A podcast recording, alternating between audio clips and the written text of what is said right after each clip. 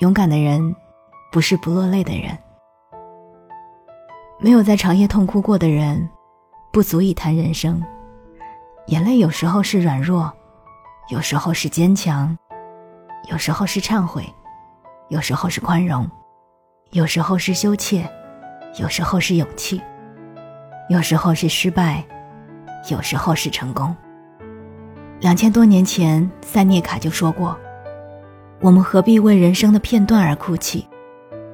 我们整个生命都催人泪下，就如同每一个人都是哭着来到这个世界。”而当我们要谢幕的时候，也将会在别人的泪水里告别一样。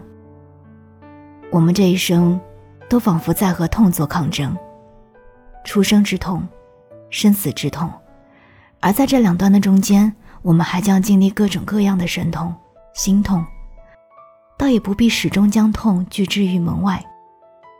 唯一要做的是，不要忘记给自己点燃一盏名叫希望的灯火。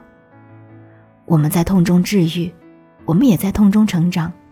每一个生命都有去追求极致绽放的权利，即便不美、不富裕，甚至不健全，但是内心是可以丰盈和完整的。生命本来就应该充满着光和热。人生太短，不过二三个三十年；人生又很长，足以选择自己热爱的生活。愿我们的生命如同那最绚烂的流星，愿它的每一颗都绽放着动人的光辉。